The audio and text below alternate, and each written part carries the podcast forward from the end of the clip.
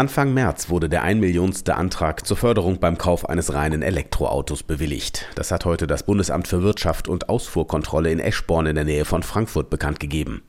Zählt man Hybridfahrzeuge hinzu, beläuft sich die Zahl seit Beginn der Förderung demnach sogar auf knapp 1,8 Millionen Fahrzeuge. Dafür hat der Bund über 8,4 Milliarden Euro an Subventionen bezahlt. Allerdings finden sich einer Studie des Center of Automotive Management zufolge mehr als 16 Prozent dieser Autos gar nicht im tatsächlichen Fahrzeugbestand auf deutschen Straßen wieder. Nun, es sind äh, im Wesentlichen äh, Händler, die sich darauf spezialisiert haben, dass man praktisch sechs Monate einen Tesla in Deutschland umsonst fahren kann. Und dieser wird dann äh, gewinnbringend etwa nach Dänemark weiterverkauft. Es profitieren sozusagen der Händler, aber auch der, äh, der dann das Elektrofahrzeug fahren kann, praktisch umsonst. Verlieren tut der Steuerzahler, also eigentlich wir alle sagt der Direktor des Autoforschungsinstitutes in Bergisch Gladbach, Stefan Bratzel. Seine Studie bezieht sich auf das vergangene Jahr 2022. Demzufolge sind es vor allem vergleichsweise große und teure Elektroautos, bei denen der eigentümliche Schwund festzustellen ist. Bei Tesla landen demnach fast ein Drittel der geförderten Autos im Ausland, bei BMW und Daimler jedes fünfte. Im vergangenen Jahr lag die Höhe der möglichen staatlichen E-Auto-Förderung bei bis zu 6.000 Euro.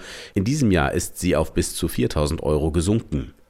Der mutmaßlich gewinnbringende Weiterverkauf wurde möglich durch die vergleichsweise kurze vorgeschriebene Haltedauer von nur einem halben Jahr nach Kauf und Förderung. Auf diese Weise, so die Berechnungen von Stefan Bratzel, könnte das den Steuerzahler rund 380 Millionen Euro an Steuergeld gekostet haben. Mittlerweile gilt eine vorgeschriebene Haltedauer von einem Jahr. Bratzel plädiert allerdings für eine noch höhere Mindesthaltedauer.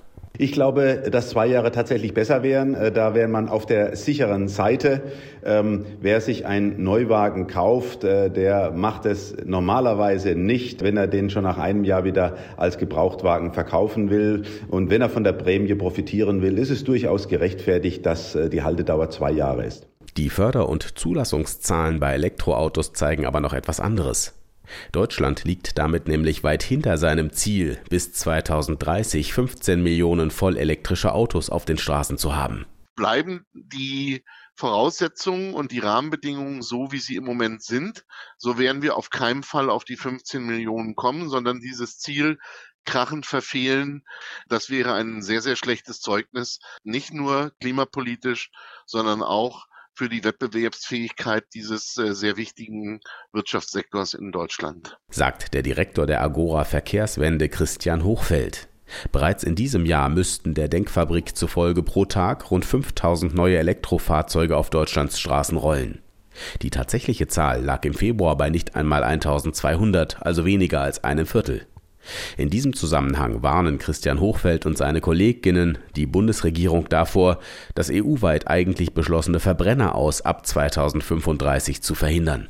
Die Industrie braucht im Moment eines ganz besonders, nämlich Planungs- und Investitionssicherheit. Da weist dieser Verbrennerausstieg den richtigen Weg.